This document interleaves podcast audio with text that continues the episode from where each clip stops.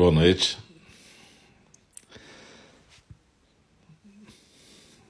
Voltamos aqui com a nossa programação das quartas-feiras. Vamos aqui com a nossa. Hoje é quarta-feira, 20 de julho de 2022. E a gente está com o nosso segundo programa dessa quarta-feira, que é a Fala do Dharma. Eu sou o Alcio, um, um dos professores e professoras de NG, e a gente acabou de ter uma meditação compartilhada. Eu sugiro que, se você não pôde estar presente na meditação compartilhada, que você pratique com a gente depois, com a gravação porque sempre tem algo a ver com a fala do Dharma que a gente vai fazer agora. Então, as coisas se integram e uma coisa facilita a outra. Então, muito obrigado por vocês estarem aqui. A gente vai continuar a ler o Sutra de Vimalakirti, numa tradução do Robert Turman e comentário de Dzonga Khyentse Rinpoche. A gente ainda está lendo a introdução, que na verdade é um resumo né, que o Dzonga Khyentse faz. Ele introduz fazendo um resumo e ajudando a gente a caminhar por esse sutra que é tão bacana e ao mesmo tempo desconstrói tantas ideias e fantasias que a gente tem sobre a prática. Então, a gente já vai passar para a fala do Dharma mas eu sempre gosto de lembrar que a fala do Dharma é uma forma de zazen. Então a gente procura praticar a fala do Dharma na postura, né? seja na cadeira, seja na almofada. A gente adota a postura do zazen, a gente focaliza a nossa sensação física da expiração e a gente deixa as palavras da fala do Dharma bailarem com o fluxo do ar que entra e sai dos nossos pulmões. Procura não ficar numa conversa com a fala do Dharma. Depois, se você quiser fazer essa coisa mais didática, de estudo, você pega escuta a gravação, lê o sutra e pode fazer anotações, mandar perguntas, enfim, é, faz o que você quiser. Mas durante a prática mesmo da fala do Dharma, Procura simplesmente estar em zazen e deixar as palavras fluírem, do mesmo jeito que elas estão fluindo para mim aqui. Então a gente, no começo da fala do Dharma, a gente recita o verso da abertura do Dharma, que é um verso que traz consciência e intenção para a nossa prática. E no final a gente recita os quatro votos dos Bodhisattvas também três vezes. E depois no finalzinho eu ainda recito um versinho de Dogen Zenji que nos recomenda fazer uma força para estarmos realmente presentes em nossas vidas. Então é isso. Lembre-se da postura, da respiração. E muito obrigado a todas todos e todas que estão presentes e que possibilitam a nossa prática.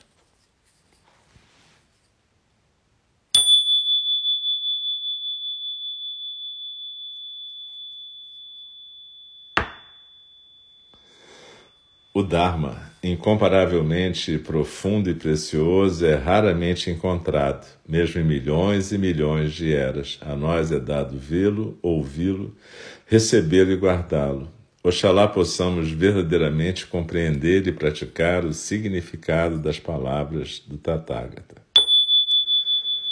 O Dharma, incomparavelmente profundo e precioso, é raramente encontrado, mesmo em milhões e milhões de eras. A nós é dado vê-lo, ouvi-lo, recebê-lo e guardá-lo. Oxalá possamos verdadeiramente compreender e praticar o significado das palavras do Tathagata. O Dharma, incomparavelmente profundo e precioso, é raramente encontrado, mesmo milhões e milhões de eras. A nós é dado vê-lo, ouvi-lo, recebê-lo e guardá-lo. Oxalá possamos verdadeiramente compreender e praticar o significado das palavras do Tathagata.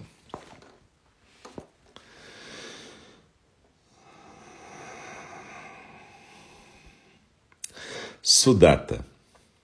Os sutras nos contam como os hindus ricos amavam fazer ofertas luxuosas aos seus mestres espirituais, tais como cobrir campos inteiros com ouro. Mesmo nos dias de hoje, famílias hindus bem de vida continuam a manter a tradição de fazer ofertas regulares e generosas aos monges, monjas e aqueles que renunciam à vida mundana para seguir um caminho espiritual. Sudatta era um monge, um bodhisattva, filho de um mercador extremamente rico.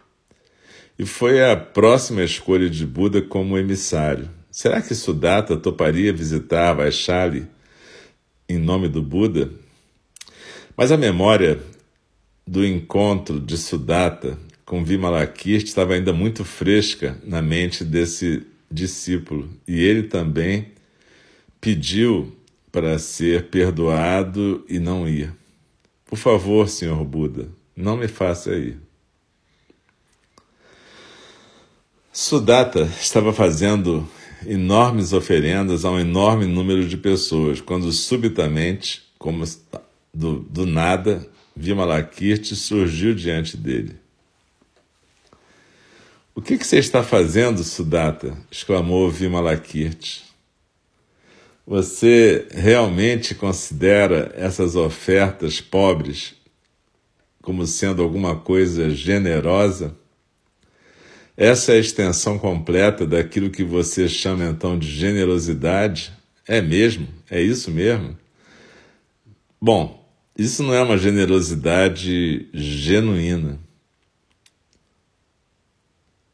Portanto, por que fazer isso? O que você deveria estar oferecendo a essas pessoas é a verdade. Essa é a generosidade do tipo mais supremo. Você deveria estar oferecendo também amor, compaixão, alegria, equanimidade e tudo mais. Sudatta ficou extremamente impressionado.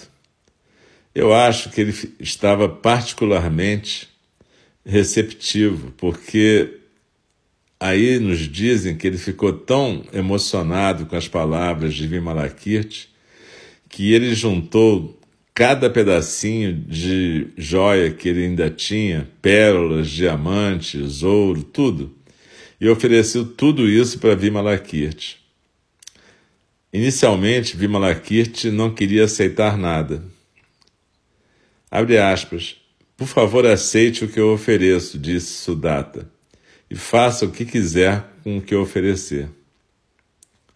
Eventualmente, Vimalakirti aceitou tudo e então escolheu um colar de preço impossível de avaliar, de pérolas enormes. Dividiu ele em dois e ofereceu metade para os Budas e a outra metade para os mendigos mais desprezados da cidade. Tendo oferecido exatamente o mesmo número de pérolas, tanto para os Budas quanto para os mendigos, ele então fez um longo sermão sobre campos de mérito. Esse é um ensinamento muito importante. A gente tende a imaginar que acumular mérito significa fazer ofertas aos Budas e seres sublimes. Mas aqui, Vimalakirti declara, sem nenhuma sombra de dúvida, que os seres sencientes são tão importantes como campos de mérito quanto os Budas. Manjushri. O Buda então se virou para Manjushri. Será que ele topava ser o emissário do Buda? Será que ele visitaria Vaishali para descobrir como é que Vimalakirti estava passando? E para surpresa de todos, Manjushri concordou imediatamente. Abre aspas. Vimalakirti? Sim, irei. Essa pessoa é muito realizada, fecha aspas. E ele então, Manjushri, começou a cantar louvores a Vimalakirti. Vimalakirti é um ser excepcional, disse Manjushri. Ele sabe exatamente como uma outra pessoa experimenta os seus sentidos. Ele vê o que essas pessoas veem. Ele escuta o que essas pessoas escutam. Ele prova o que essas pessoas provam. E assim por diante. O que, se você pensar sobre, é realmente uma coisa incrível.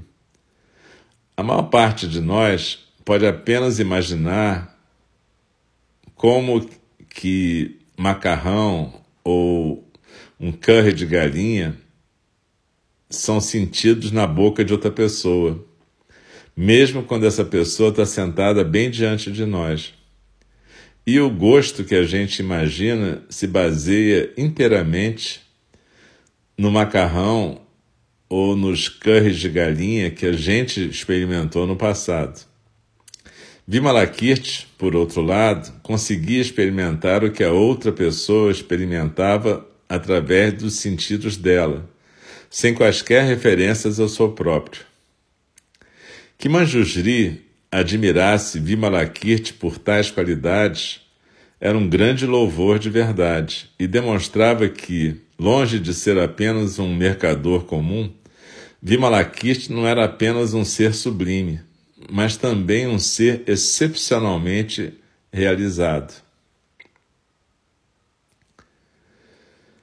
Pessoas como nós, que dizem que podem compreender como outras pessoas se sentem, podemos apenas basear a nossa compreensão projetiva naquilo que a gente experimenta em nós mesmos. Em outras palavras, a gente nunca sabe de verdade como é que é se colocar no lugar de outra pessoa. A gente simplesmente veste a nossa própria roupa e a gente faz de conta que a gente sabe como é que, tá na, como é, que é estar na pele de outra pessoa. Somente um ser muito realizado, como Vimalakirti ou mesmo Manjushri, pode provar como outra pessoa prova, ver com o olho do outro e cheirar o que o outro cheira sem ter que se basear nos seus próprios termos de referência limitados e incompletos. Não é difícil imaginar quão excitado todo mundo se sentiu naquele bosque de mangueiras quando Manjushri concordou em visitar Vimalakirti. Ou quão determinados eles ficaram de seguir Manjushri até Vaishali para testemunhar aquilo que prometia ser um encontro imensamente significativo do ponto de vista histórico. O tipo de excitação que, por exemplo, filósofos poderiam sentir na perspectiva de Lao Tse vir a encontrar Aristóteles, ou Karl Marx aparecer num programa de entrevistas com Chuang Tzu. No momento que Manjushri concordou em visitá-lo, Vimalakirti, que ainda estava supostamente doente na cama, instantaneamente soube que Manjushri estava a caminho. Ele também sabia que Manjushri estaria acompanhado por uma multidão enorme e curiosa. Então Vimalakirti pensou: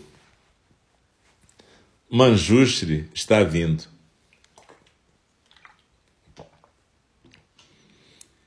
Portanto, eu preciso esvaziar a minha casa. Instantaneamente, pessoas, móveis, tapetes, sofás, cadeiras, tudo isso desapareceu.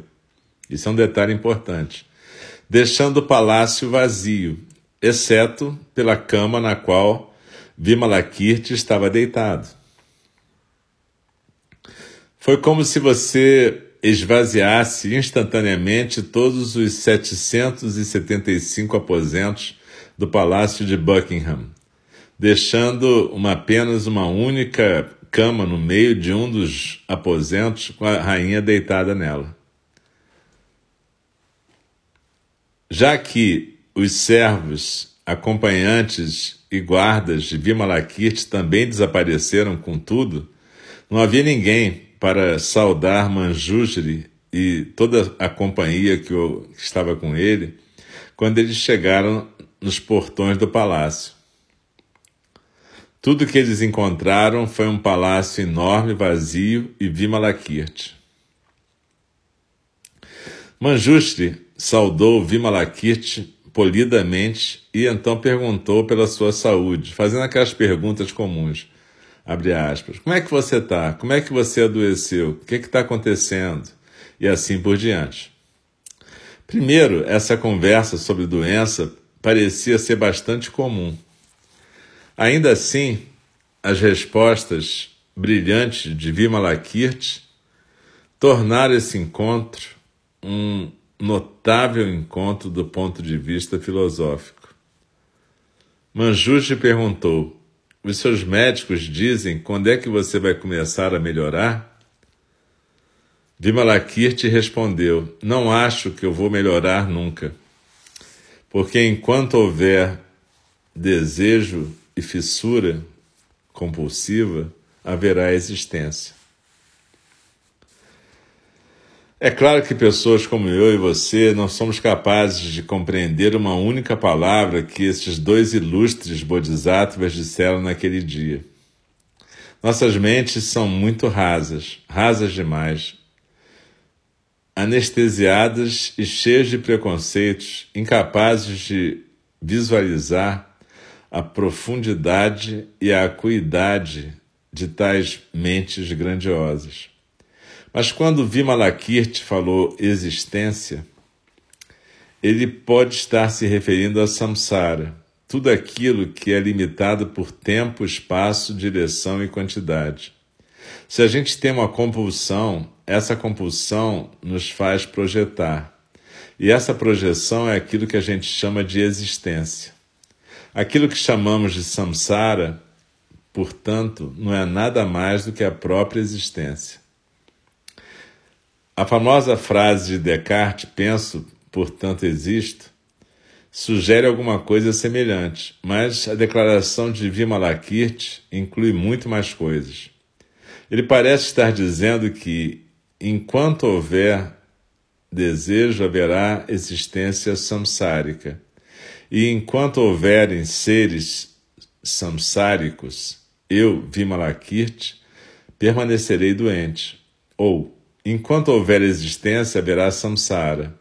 E enquanto houver samsara, a gente continuará a imaginar que haja compaixão pelos seres samsáricos. Vimalakirti continuou então, abre aspas, quando todos os seres sencientes estiverem livres de todos os seus sofrimentos, ou quando os seres sencientes estiverem livres de fazer distinções, que é outra maneira de descrever a libera liberação absoluta, somente então eu, Vimalakirti, estarei livre da doença de sujeito e objeto. Nossa, que declaração! Que tema para discutir. E lembrem-se, ele estava respondendo a uma pergunta que foi feita apenas por cortesia. Ainda assim, ela disparou um dos ensinamentos mais impressionantes no Sutra de Vimalakirti. Manjuji perguntou: Como é que você pegou essa doença? A compaixão me deixou doente, respondeu Vimalakirti. Os bodhisattvas adoecem por causa da compaixão. Outra resposta sensacional. Foi então que Manjushri notou que o palácio estava completamente vazio. O que aconteceu? Por que a sua casa está vazia? Onde é que está todo mundo? Por que, que você não tem um, uma pessoa cuidando de você? Vimalakirti respondeu: Os campos dos Budas são sempre vazios. Vazios de quê? perguntou Manjushri. Vazios de vacuidade. Manjushri perguntou: Como pode a vacuidade ser vazia? Disse Vimalakirti então: Ser vazio de vacuidade é pensar que vacuidade é vacuidade e então se esvaziar disso também. Não levou muito tempo para Vimalakirti chegar no núcleo da questão. Será que ele estava dizendo que estar vazio de vacuidade é estar mais além de fazer a distinção entre vazio e cheio? Estar vazio de conceitos? É isso que me parece.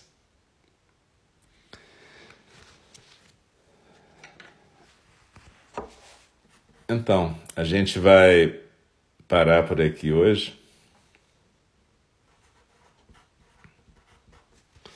E a gente pode apenas imaginar esse pequeno trecho, né? Sudata, o primeiro, o último discípulo que recusou visitar Vimalakirti, ele achava que aquela doação que ele estava fazendo estava cheia de méritos. Mas ele talvez não tivesse entendido que a verdadeira doação era a presença. A verdadeira doação era compaixão, presença, equanimidade. A verdadeira doação é estar praticando junto com todos os seres o Dharma. Até que Vimalakirti aceita o presente e a oferenda de Sudatta e assim demonstra para ele que os méritos se acumulam quando a gente consegue doar dessa maneira. Quando a gente doa sem apego ao que está sendo doado e quando a gente doa o Dharma, na verdade. Mas aí Manjushri, o Bodhisattva da sabedoria, aceita o encargo do Buda e vai visitar Vimalakirti. Não sem antes tecer louvores a prática de Vimalakirti. Então, a gente entende que Vimalakirti era um sujeito muito realizado. Ele não era só um comerciante comum. E Manjushri, então, resolve visitar Vimalakirti. Com ele vai todo o povo que estava lá no bosque das mangueiras, todo mundo que disse que não ia, vai, porque aí quem estava visitando era Vimalakirti. E eles queriam só assistir esse encontro. E quando Vimalakirti começa a conversar com. Quando o Manjushri começa a conversar com Vimalakirti, ele fala essa frase famosa: estou doente porque o mundo está doente. Os bodhisattvas adoecem pela compaixão, porque enquanto houver doença no mundo, os bodhisattvas vão estar doentes também.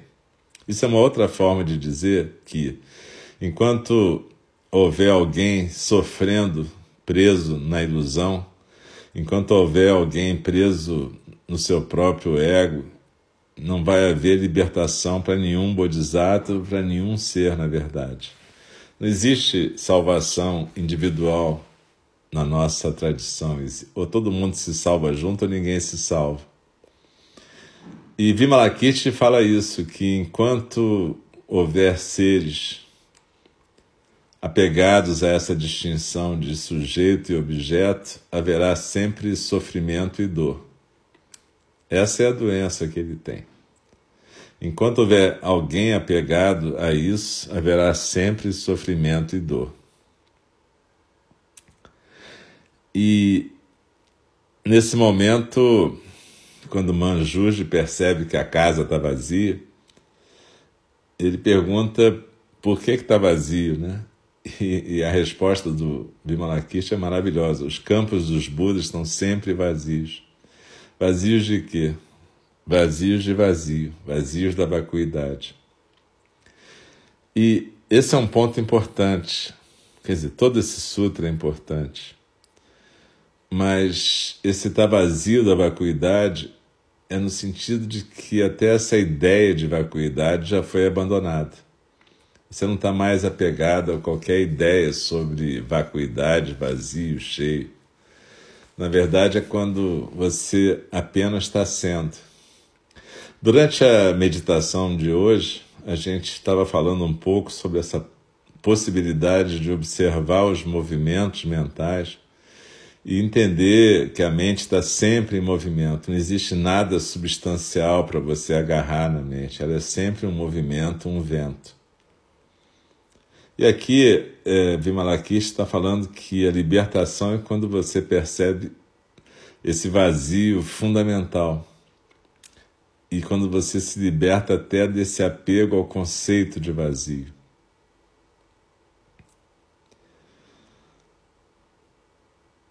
Isso tem tudo a ver com a visão de vida e morte no Dharma, né? Como vida e morte aparentes não tem nada a ver com a vida contínua da natureza búdica, aquela vida que não tem começo nem fim. Mas a gente vai continuar isso na próxima quarta-feira.